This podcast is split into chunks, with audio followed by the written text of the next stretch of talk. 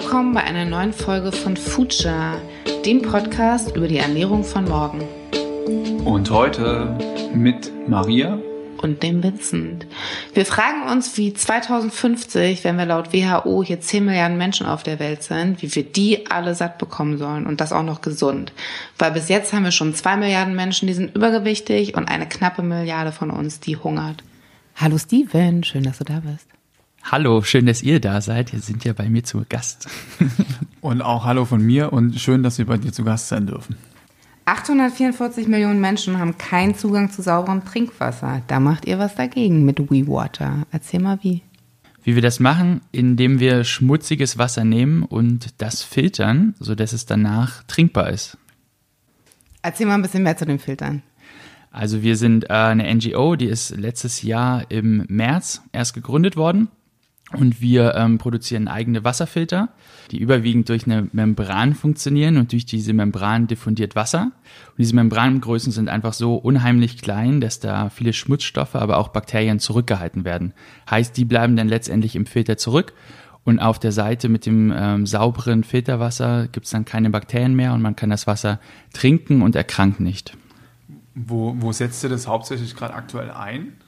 Mm, die Filter sind gemacht ähm, um, eigentlich in der Entwicklungszusammenarbeit. Heißt, wir setzen die aktuell in einem Projektstandort in Uganda ein.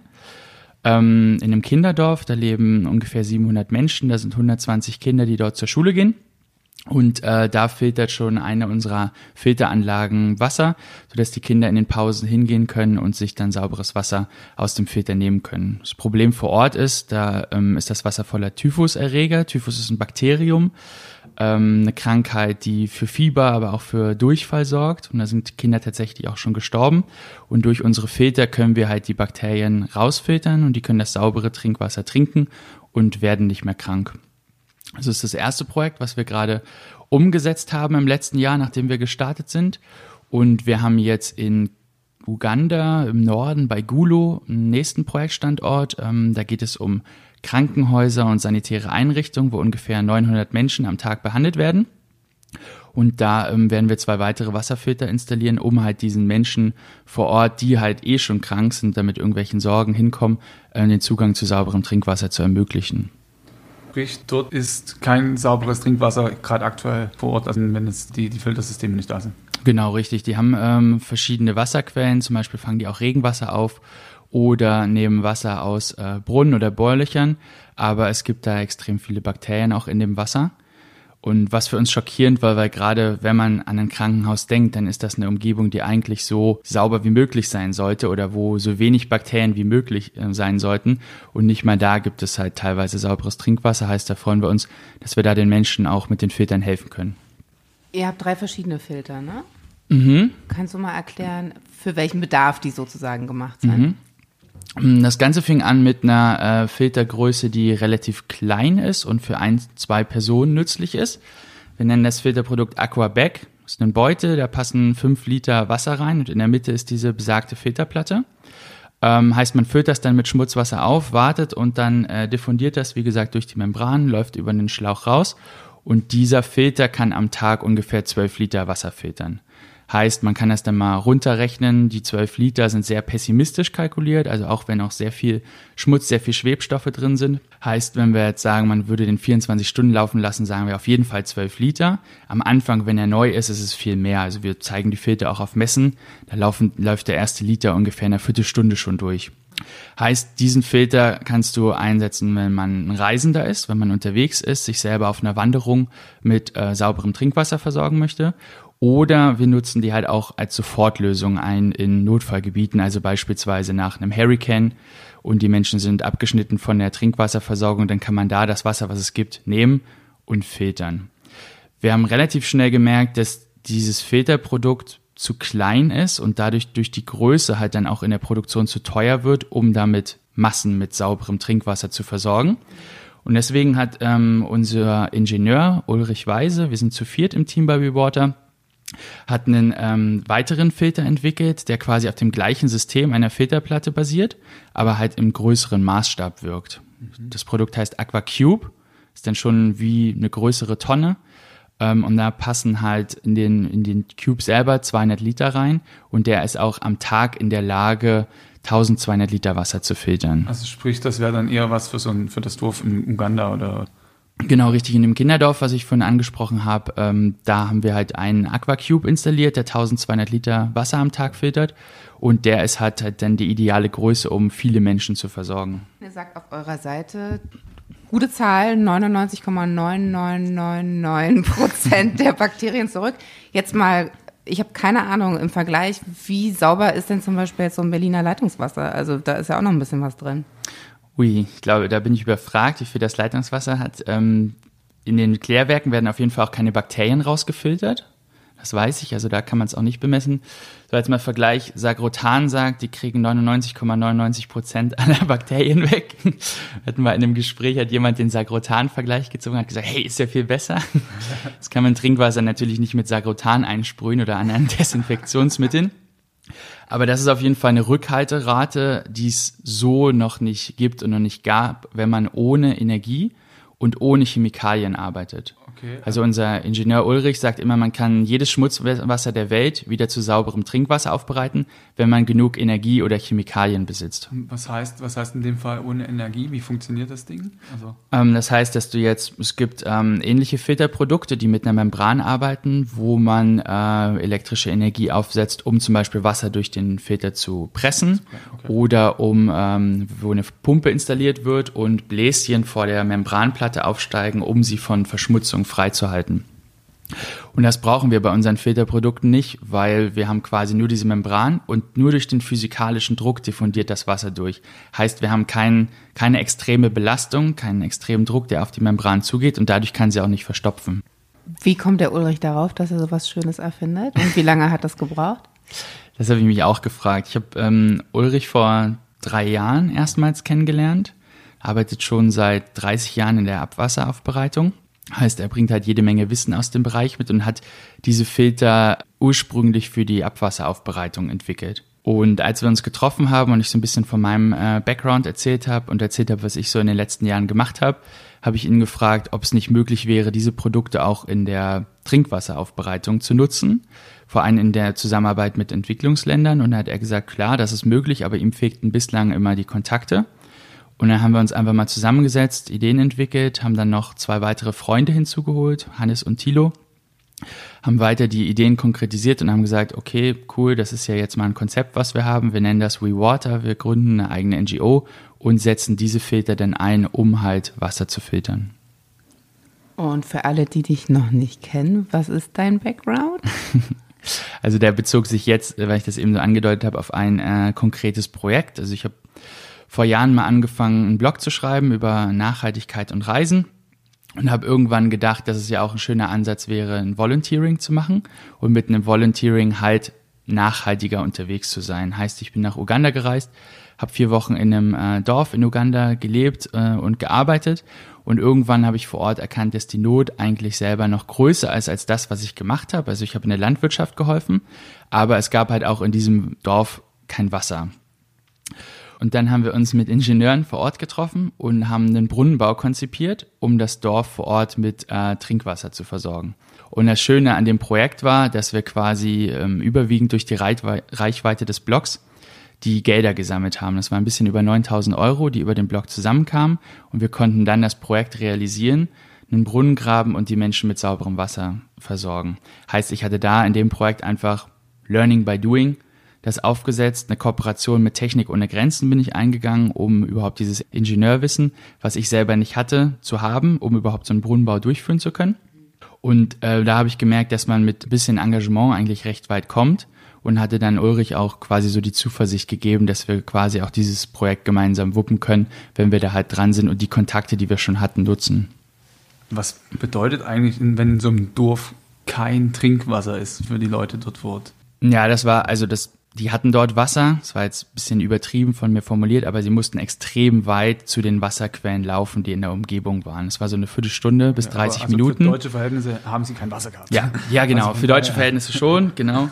Ähm, jetzt sprachlich war es nicht ganz richtig. Für uns ist es halt immer es ist, es ist eine krasse Vorstellung, weil wir gehen einfach in die Küche oder ins Bad, drehen Wasserhahn auf und da kommt ein Wasser raus, was Trinkwasserqualität hat, ja. Wir kriegen schon die Krise, wenn es nur kalt ist. oder? Ja, absolut. Oder wir nutzen dieses Wasser, was Trinkwasserqualität hat, um unsere Fäkalien runterzuspülen. Es ist eine verrückte Vorstellung. Das kannst du auch vor Ort, wenn du zum Beispiel in diesem Dorf in Uganda, als ich da war, das kannst du auch keinem vermitteln. Grundsätzlich ist das ein globales Problem. Also 2,1 Milliarden Menschen auf der Welt haben keinen Zugang zu sauberem Trinkwasser, keinen dauerhaften Zugang. Heißt, sie sind zum Beispiel von Regenzeiten abhängig. Und 844 Millionen Menschen haben gar keinen Zugang oder müssen mehr als 30 Minuten zu dieser Wasserquelle laufen. Und wenn das mit der Klimaerwärmung so weitergeht, dann wird es ja noch viel dramatischer. Ich glaube schon, ja. Wir sehen das ja schon bei uns. Ähm, vor zwei Jahren, als dieser große Hitzesommer war, zum Beispiel in Berlin, ist die Spree ein paar Tage rückwärts geflossen, weil so wenig Wasser nachkam, dass die Spree einfach mal ihre, äh, ihre Flussrichtung gewechselt hat. Wir sehen das gerade auf den Kanaren, auf La Gomera geht jetzt Ende Februar, gehen schon die Wasserreserven zur Neige und da hat die Trockenzeit noch gar nicht angefangen. Also man sieht schon überall ähm, erhebliche Veränderungen, die halt, glaube ich, das Problem in Zukunft immer mehr zuspitzen werden. Landwirtschaft äh, frisst in Anführungsstrichen gerade, glaube ich, 69 Prozent des Wassers äh, hier, also Trinkwassers auf der Erde. Und es wird ja auch noch mehr, ne? wenn wir jetzt nochmal drei Milliarden Menschen dazukommen, die haben ja auch wahrscheinlich Hunger, da gehe ich jetzt mal von aus. Inwieweit spitzt sich das dann noch zu, gerade in den Ecken, wo es jetzt schon dramatisch ist?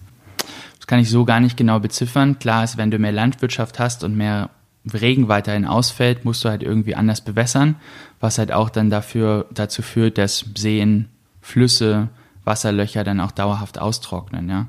Vielerorts wird das Wasser halt genutzt, um alle üblichen Dinge des Lebens damit äh, zu betreiben. Also bei uns nutzen wir, in Deutschland brauchen wir 127 Liter Wasser am Tag. Ein pro, Großteil pro Kopf. Pro, pro Kopf und Tag, genau. Und ein Großteil ist davon für ähm, Hygiene, das heißt Baden, Duschen, Toilettengänge, mhm. ähm, Waschen, Spülen, Geschirr spülen. Ähm, und dann brauchen wir aber auch was zum Kochen oder für die Trinkwasserversorgung. Und genauso wie wir das hier in diesen Mengen brauchen, ist das halt woanders auch notwendig. Plus, es kommen noch die, äh, es kommt noch die Industrie hinzu, die Landwirtschaft, wie du erwähnt hast. Es gibt einfach einen gigantischen Wasserbedarf. In Deutschland haben wir, glaube ich, ungefähr so 120 Liter pro Person am Tag, oder? Genau, 127 sagte ich gerade. Das ist, glaube ich, so der aktuelle Wert, ja. Das ist echt krass. Wo produziert ihr die Filter eigentlich? Die werden in Henningsdorf produziert. Ah. Ähm, der Ulrich hat quasi da ein Unternehmen produziert ähm, die Filter, die er auch in der Abwasseraufbereitung aufsetzt ähm, und ähm, verkauft uns die zum Nullpreis an WeWater. Heißt, ähm, er macht damit mit diesen Filterprodukten keinen Gewinn und wir können die dann in der Entwicklungszusammenarbeit einsetzen. Wie finanziert ihr euch eigentlich? Als wir sind ähm, im März als gemeinnützige UG gegründet. Für alle, die das nicht wissen, die UG ist so ein bisschen die kleine GmbH, wurde 2008 ähm, hier in Deutschland kam das raus und ermöglicht es einfach Unternehmern oder Unternehmerinnen mit einfacheren Bedingungen zu gründen gründet dann nur mit 1 Euro Stammkapital, muss keine 25.000 Euro Stammkapital gründen. Und wir haben ähm, gleich nach der Gründung auf Basis unserer Satzung die Gemeinnützigkeit vom Finanzamt bestätigt bekommen. Und dann sind wir gleich mit der Gründung gestartet und haben ähm, auf Basis der Pro Projekte, die wir umsetzen, nach Spenden gefragt. Hat am Anfang katastrophal funktioniert, also gar nicht. Wir sind gestartet, hatten ein Video gemacht, wo wir uns vorstellen. Das Video hatte innerhalb von kurzer Zeit über 3000 Aufrufe. Man hatte dazu zu der Zeit nur die Möglichkeit, per Banküberweisung zu spenden, weil wir einfach noch nicht so weit waren, noch nicht auf Better Place waren, noch kein PayPal-Konto hatten, kein Lastschriftverfahren oder so. Und das war einfach so eine extreme Hürde, dass die 3000 Aufrufe in dem Video verpufft sind und wir in den ersten zwei Wochen nach der Gründung nicht eine Spende bekommen haben. Und dann haben wir uns mal hingesetzt und haben das neu durchdacht und haben gemerkt, okay, klar, wir brauchen ja einfache Möglichkeiten. Mit jedem weiteren Klick verlierst du im Internet einen User. Also haben wir da bestimmte äh, Zahlungsmöglichkeiten eingerichtet, ähm, haben Pressemitteilungen äh, geschrieben, an die Presse gegangen, hatten ganz schöne Zeitungsartikel, wo über uns berichtet wurde und dann ging so ein bisschen das los, dass wir Spenden erhalten haben.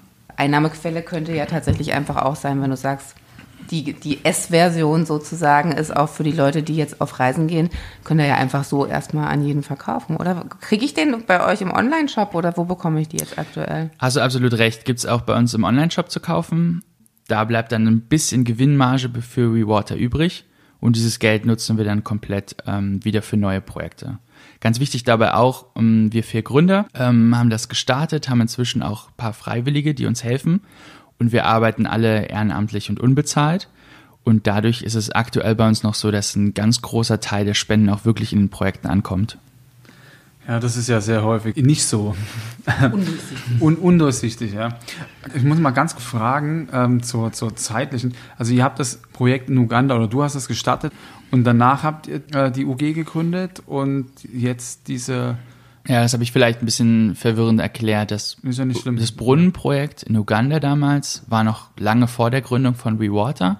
Es war quasi ein Engagement, was ich aus dem Blog und dem Volunteering, was ich damals da gemacht habe, gestartet habe und da einfach gemerkt habe, wie man mit Engagement auch was verändern kann und da die 500 Menschen im Dorf dann mit sauberem Wasser versorgen konnte. Mhm. Und ich habe das nicht alleine gemacht, sondern habe da Hilfe von Freunden bekommen, von anderen Bloggern, die darauf hingewiesen haben, von Technik ohne Grenzen, die mir Ingenieure gegeben haben, die das vor Ort betreut haben. Aber ich habe gemerkt, wenn da so ein bisschen Wille da ist und man ein bisschen Zeit investiert, kann man da echt super viel erreichen. Und es war für mich eigentlich so der schönste Projekterfolg in meinem Leben bisher. Du hast super viel gearbeitet, du hast nicht einen Euro verdient, aber du hast gesehen, wie gut es den Menschen danach ging und das war irgendwie ein sehr schönes, befriedigendes Gefühl. Und erst ähm, paar Jahre danach, anderthalb Jahre danach ungefähr, habe ich Ulrich kennengelernt. Ich habe ihm von dem damaligen Projekt erzählt äh, wir haben das besprochen und sind dann erst in die Ideen zu WeWater gegangen und haben dann WeWater halt im März 2019 gestartet und hatten dann erst dieses Kinderdorf-Projekt, wo Wasser für die Schulen gefiltert wird. Und das läuft noch. Das genau, da haben wir im August ähm, einen Filter installiert. Da war ähm, der Hannes vor Ort. Hannes ist der Geschäftsführer bei uns bei WeWater. Und was besonders schön war an dem Projekt ist, da sind halt Schulen und jedes Mal, wenn ein Kind krank ist und nicht zur Schule kommt, wird das Kind automatisch zum Arzt geschickt. Es wird untersucht und man dokumentiert, woran es halt erkrankt ist. Und die hatten in dem Dorf immer so zehn, bisschen über zehn Typhuserkrankungen pro Tag. Und das war das, die Erkrankung, auf die wir es halt sozusagen abgesehen hatten, weil der Typhuserreger war in dem Trinkwasser drin. Und wir wussten, gegen den können wir vorgehen. Und wir haben das Mitte August ähm, umgesetzt, hatten gleich im August eine Halbierung der Krankheitsfälle. Da waren nur noch fünf Kinder krank. Und dann im, August, September, Oktober war gar keiner mehr krank und wir hatten, glaube ich, nur noch einmal im November und einmal im Dezember so Einzelfälle, wo eine Person krank wurde von den Kindern. Von den Mitarbeitern der Schule war niemand mehr krank und es war für uns unfassbar schön zu sehen, wie das auch wirklich funktioniert. Natürlich haben wir die Zertifikate, die die Rückhalterate belegen und auch belegen, dass da keine Bakterien mehr durchgehen. Aber in der Projektumsetzung vor Ort war es schön zu sehen, wie du so drastisch die Krankheiten reduzieren konntest. Und warum ist das dann noch nicht überall? Gute Frage. Wir sind ja erst im März gestartet. Ja, aber das fragt man sich wirklich. Ja. Also es ist ja ganz offenkundig einfach ähm, und also wenn es jetzt entwickelt ist. Mhm. Ähm, wie lange hält denn sowas? Also jetzt der, der, kleine Filter, keine Ahnung, wie lange kann ich den jetzt äh, dabei haben? Und im Vergleich jetzt so eine große Anlage, wie aufwendig ist da eine Wartung oder wann muss man da den Filter wechseln? Ist das anfällig für was? Gerade, ich meine, Afrika, Asien, da ist es knallerheiß, da mhm. gibt es wahrscheinlich nochmal andere mhm. Bedingungen, auf die man sich da einstellen muss. Mhm. Also wir haben da bisher sehr, sehr konservative Rechnungen gemacht, geben für den kleinen Aquaback eine Garantie von einem Jahr. Das ist die Zeit, die wir erprobt haben, wo wir wissen, der hält auch Temperaturschwankungen, Witterungsveränderungen und den Dauereinsatz aus. Bei Ulrich zu Hause auf dem Balkon hängt seit ein paar Jahren so ein Aquaback und der wird da regelmäßig befüllt, so dass wir da halt auch sehen, was passiert denn, wenn es mal kälter wird, wenn es wärmer wird, wenn Sonne drauf scheint, wird das, wird das Material brüchig. Und bei dem AquaCube ist es so, dass wir sagen, ihr könnt den uneingeschränkt äh, ein halbes Jahr nutzen und nach dem halben Jahr muss er einmal gereinigt werden. Da haben wir jetzt ein Konzept aufgesetzt, ähm, wie wir ähm, Chlor in die betreffenden Gebiete schicken mit einer Anleitung. Also das Personal vor Ort wird dann geschult, schon bei der Installation des Filters. Es gibt außerdem noch eine schriftliche Anleitung und auch eine Videoanleitung.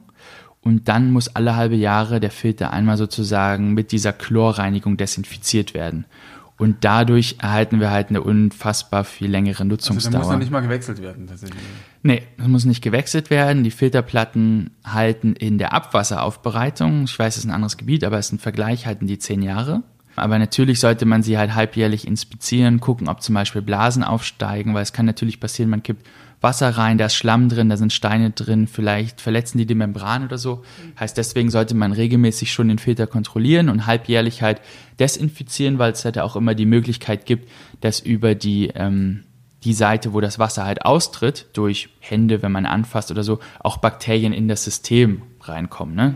Die Möglichkeit besteht theoretisch bei einem offenen System, aber dafür ist dann halt die ähm, Säuberung halt nützlich und alle halbe Jahre kann dann quasi alles, was drin ist, rausgespült werden wieder. Was kostet denn jetzt hier das kleine Teil, was auf dem Tisch liegt? Wir zeigen davon noch Fotos und vielleicht machen wir noch mal ein kleines Video, wie du es zeigst und präsentierst. Der äh, kleine Filter, den man quasi für ein, zwei Personen auch auf einer Reise nutzen kann, kostet ähm, gerundet 42 Euro.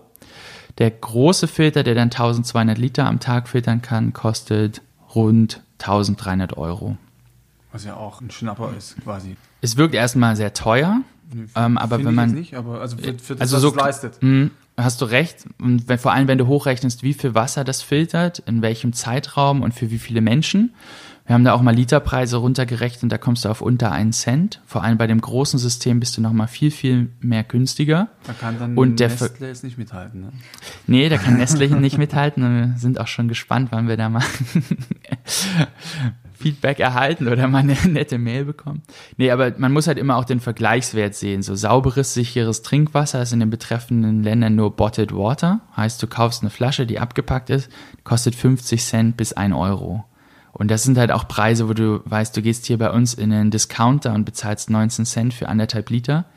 Da können die Preise da vor Ort nicht mal mithalten. Ja? Und das ist sozusagen der Referenzwert, das sind die Referenzwerte, die wir haben. Und noch dazu kommt, natürlich bestehen unsere Filter äh, größtenteils aus Plastik, aber über die lange Nutzungsdauer können wir halt auch massiv Wasser, äh, Plastik, Verzeihung, Plastik einsparen. Heißt, bei diesem kleinen Filter haben wir es mal ausgerechnet, in einem halben Jahr sind das 540 PET-Flaschen, die man einspart, wenn man einfach mal nur diesen Filter nutzt und kein Bottled Water mehr kauft. Bei dem Aqua Cube sind wir schon bei 100.000 PET-Flaschen. Das ist schon eine ganz schöne Hausnummer. So. Und dann lohnt sich auch quasi die langfristige Also es Plastikinvestition in so ein Filterprodukt. Ja. Dann habe ich mich gefragt, und da hatten wir schon mal drüber gesprochen, was ist denn mit dem vielen Salzwasser in den Meeren und Ozeanen? Das wäre doch mal toll. Absolut, das wäre toll. Es wäre auch toll, das zu filtern. Es braucht unfassbar viel Energie, Salzwasser zu filtern und ist mit dem Filtersystem leider nicht möglich. Aber es gibt andere Systeme, da funktioniert das. Äh, Ja, Genau, die gibt es, kann ich dir aber leider gar keine Auskunft geben, weil ich nicht der Ingenieur und nicht das Genie hinter WeWater bin, sondern das ist der Ulrich. Und der hat sich wirklich da viele Jahre mit beschäftigt. Ich kenne mich da in den Systemen dann nicht aus. Genau, also ich habe es ja gerade schon mal angesprochen, unseren lieben Freund in Anführungsstrichen Nestle, die tragen ja schon ein Stück weit dazu bei, dass es dort so ist, wie es ist, oder? In Indien, glaube ich, ähm, graben sind noch tiefere Brunnen, um ihr Wasser zu botteln und äh, zu verkaufen. Gibt es da irgendwie Lösungsansätze im Allgemeinen, um, um dahingehend mal irgendwie vorzugehen? Jetzt konkret gegen so bestimmte Konzerne nicht, aber was wir halt da auch sehen, ist die Abhängigkeit der Menschen von weltweit operierenden Unternehmen oder auch jetzt im Fall WeWater, wenn wir das immer so weitermachen würden, auch die Abhängigkeit der Menschen von den hier in Deutschland gefertigten Filterprodukten. Und das haben wir auch uns ähm, ganz groß auf die Fahne geschrieben und in der Satzung auch vermerkt, dass wir halt diese Abhängigkeit reduzieren wollen und auch langfristig Hilfe zur Selbsthilfe geben wollen. Heißt, das ist zwar jetzt ähm, eine technische Innovation, die Filter, aber es ist nicht besonders kompliziert, sie zu produzieren, wenn man die entsprechenden Maschinen und Anleitungen hat. Heißt, wir wollen auch langfristig in den Ländern, zum Beispiel jetzt in Ostafrika, wo wir viel aktiv sind, wo wir jetzt ersten Projekte in Uganda hatten, in Kenia haben wir jetzt drei Projektstandorte, die noch folgen.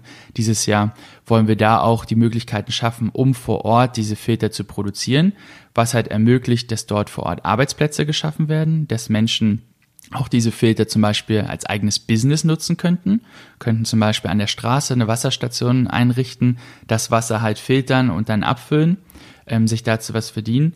Und wir wollen dadurch natürlich auch schaffen, dass die Transportkosten geringer werden oder die ganzen Produktionskosten. Das ist natürlich viel günstiger dort vor Ort.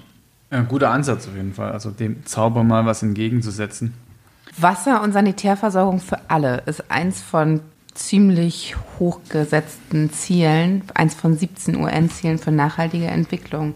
Glaubst du, das ist realistisch mit unserer Klimaerwärmung und der steigenden Weltbevölkerung? Und falls ja, wann? Ich weiß nicht, ob ich hier so Antworten auf Fragen geben kann, die die ganze Menschheit seit Jahren beschäftigen. Es wird immer komplizierter. Es gibt unfassbar viele tolle Innovationen, auch wenn man so, ich lese sehr gerne und regelmäßig die National Geographic. Da wurden auch bestimmte äh, Toilettensysteme vorgestellt, wie sie auch von äh, Bill Gates äh, gefördert werden. Sowas ist noch Zukunftsmusik, aber eine Toilette, die die eigenen äh, ja, Fäkalien letztendlich trocknet und wieder dann als äh, Brikett nutzt, um Energie zu produzieren und dieses ganze System zu produzieren, ist natürlich unglaublich genial und auch notwendig, weil gerade wenn wir auf Länder wie Indien oder Bangladesch schauen, dann gibt es da schon massives Problem bei den sanitären Einrichtungen und damit wird halt das ähm, Wasser, was man hat, verschmutzt. Das ist jetzt kein Vorwurf an die Menschen vor Ort, weil was sollen sie auch anderes machen? Aber das ist halt ein massives Problem, wie wir es jetzt zum Beispiel auch in einem der folgenden Projekte in Kenia haben. Da werden wir einen Wasserfilter am Viktoriasee installieren und dieser See wird halt auch genutzt, um halt zum Beispiel äh, das tägliche Geschäft zu verrichten, ähm, Geschirr zu waschen oder auch mal ein Motorrad sauber zu bekommen. Also das bisschen See, was jetzt noch über ist, quasi. Genau, ich weiß gar nicht, hat das so viel massiv abgenommen? Glaub, ja. Ja, ja, also mit dem Victoria Barsch zusammen. Mhm. Ja, das ist ja nochmal eine separate Podcast-Folge für sich wahrscheinlich. Okay, warum ist Wasser einfach bei uns so ein, so, ein, so ein unbeschriebenes Blatt? Also wenn man jetzt mal durch die Gegend fragt, Wasser, also ist halt immer da, so für mhm. uns, aber warum, warum macht sich da einfach viel zu wenig Leute drüber Gedanken? Ich glaube, die Ressource Wasser ist einfach unfair verteilt. Mm, wir haben einen extremen Überfluss hier. Allein jetzt rund um Berlin, Brandenburg gibt es über 3000 Seen wo extrem sauberes Wasser ist, was du theoretisch auch so direkt aus den Seen oder Flüssen trinken könntest. Das geht natürlich nicht für alle Gewässer, aber schon eine extrem hohe Qualität. Und dann guckst du auf andere Zonen, gerade in Nordafrika zum Beispiel, wo du einfach keine natürlichen Wasserquellen hast. Und dann wird das halt ein natürliches Problem wollt ihr, also das ist ja bis jetzt Hilfe für den Menschen, aber wir hatten vorhin auch schon, die Landwirtschaft braucht ganz schön viel Wasser und wenn es das nicht ist, dann sind es immerhin noch die Pflanzen und auch die Tiere. Selbst in Berlin gibt es ja jeden Sommer mittlerweile im Radio den Aufruf, dass man mal die Eiche vor der Tür gießen soll. Wollt ihr am Ende damit komplett die Welt retten und mit Wasser versorgen? Ich glaube nicht, weil das Wasser, was wir bisher filtern, das könntest du auch nutzen, um die Pflanzen vor deiner Tür zu bewässern. Das Problem, was wir hauptsächlich sehen, sind Bakterien im Wasser, die wir damit rausfiltern können. Und deswegen ist hier unser Fokus ganz klar auf diesen 844 Millionen Menschen ohne Zugang zu sauberem Trinkwasser. Wir haben auch mal ausgerechnet, was es ungefähr braucht, um eine Million Menschen mit sauberem Trinkwasser zu versorgen mit unserer Innovation. Und nur an Filterprodukten hochgerechnet äh, brauchen wir ungefähr sieben bis acht Millionen Spenden. Spendeninfos gibt's auf wewater.org slash spenden. Schreiben wir das auch in die Show Nein, aber so, also um eine Dimension zu bekommen, wie viel Mittel man braucht, nur um jetzt entsprechend Filterprodukte zu produzieren, um diese Menschen mit sauberem Trinkwasser zu versorgen. Und da ist noch nicht die ganze Logistik, Installation, Schulung vor Ort inkludiert. Und das ist vielleicht auch noch ein ganz wichtiger Punkt, den ich äh, noch nicht erwähnt habe, dass wir bei unseren Projektumsetzungen auch Hygiene, Hygieneschulungen durchführen und auch die Menschen dadurch halt im Umgang mit der Ressource Wasser halt schulen. Verdammt wichtig. Also müsste man auch in Deutschland machen, Umgang mit Reinigungsmitteln zum Beispiel. Also. Ja, absolut. Also es ist nicht nur ein Thema, was auf die Länder ähm, zutrifft und man kommt da ähm, sehr schnell in eine schwierige Situation, wenn man als Weißer in die betreffenden Länder reist und jetzt versucht, denen was zu erklären. Wir setzen das vor Ort so um, dass wir einen Ansprechpartner vor Ort haben, mit dem wir uns auseinandersetzen, mit dem wir sprechen, dem wir Sachen erklären, wie wir sie sehen. Und diese Person trägt dann diese Informationen weiter, sodass man nicht dieses kolonialistische ja Gefühl, wir erklären euch die Welt stelle hat. Ich stelle mir schwierig vor, tatsächlich, ja.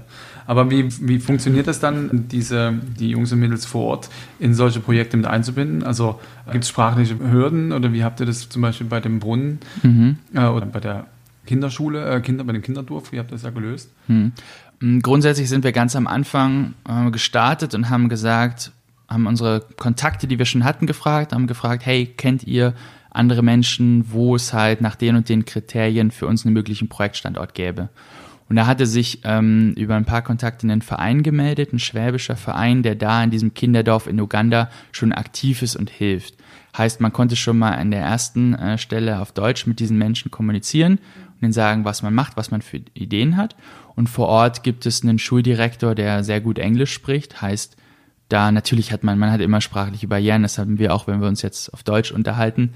Aber wir sind der Meinung, dass wir das da extrem reduzieren konnten, weil er halt so gut ähm, Englisch spricht, so gut die Infos dann auch rüberbringen konnten. Und grundsätzlich ist das in all unseren Projektstandorten so, dass wir immer einen festen Ansprechpartner vor Ort haben, der auch dann Englisch sprechen muss. Aus unserem Team spricht bisher nur eine Dame, Suaheli, der Rest nicht. Und auch mit Suaheli kommst du nicht in allen Ländern äh, auf dem afrikanischen Kontinent weiter.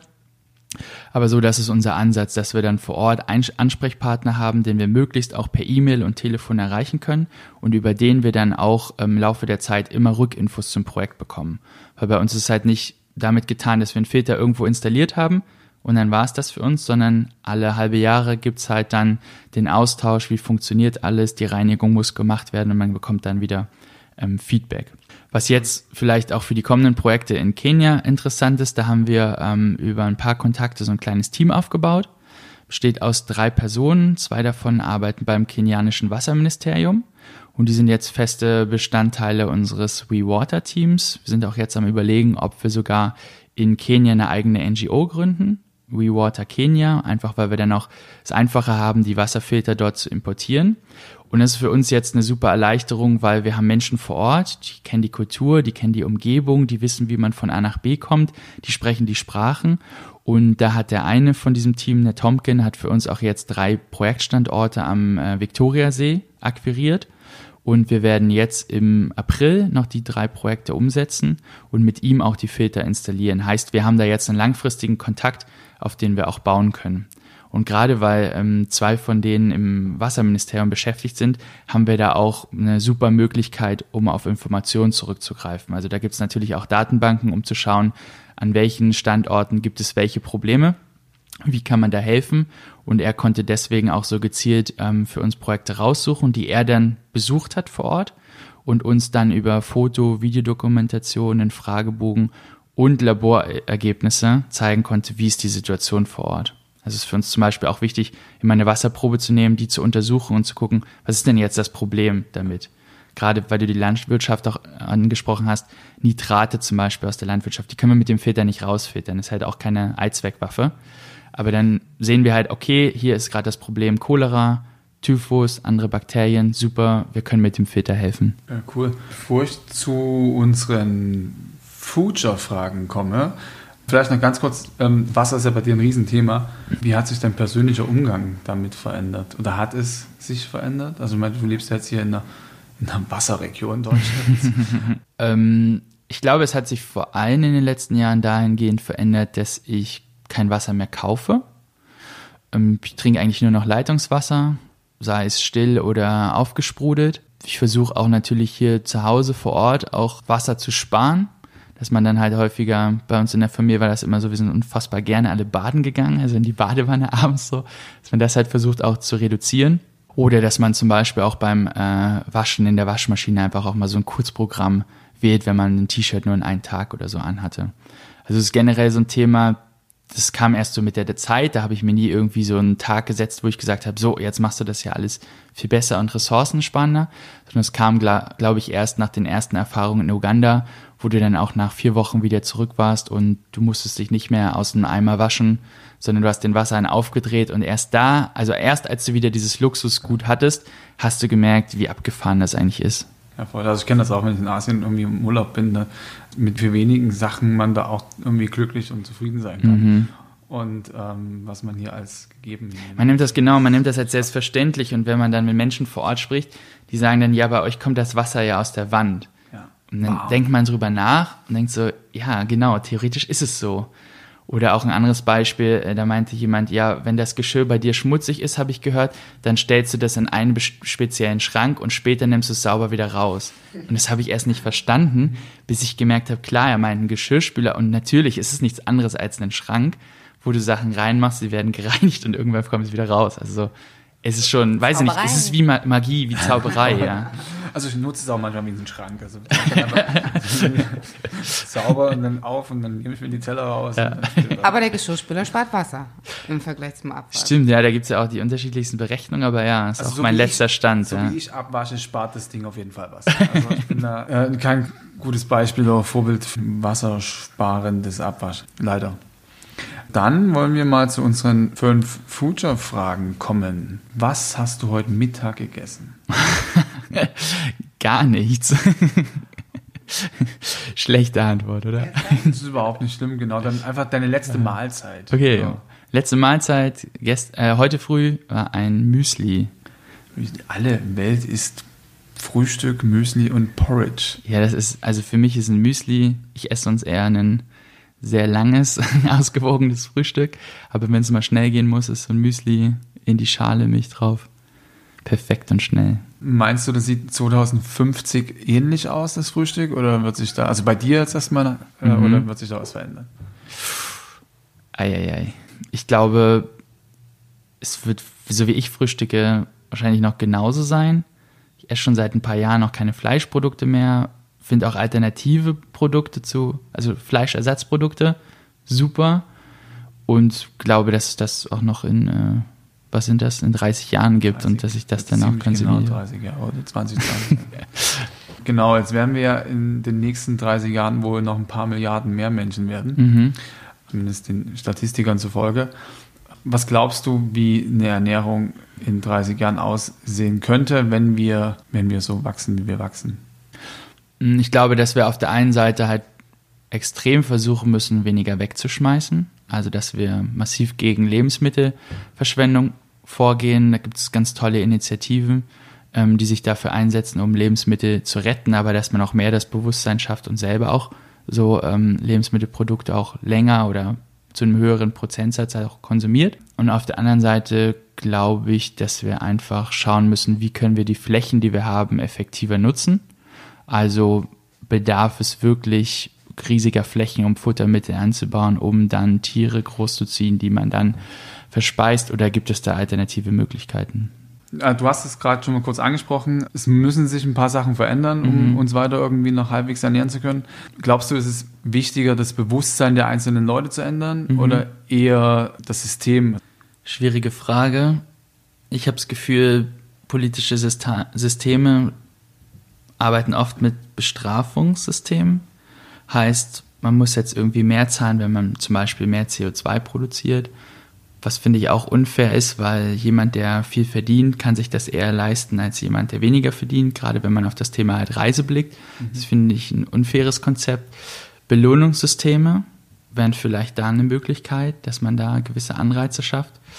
Ähm, ansonsten habe ich auch das Gefühl, wenn man auf das Bewusstsein der Leute geht, ist immer schwierig. Viel erhobener Zeigefinger bringt gar nichts sehen das in der aktuellen Debatte um die Fridays for Futures.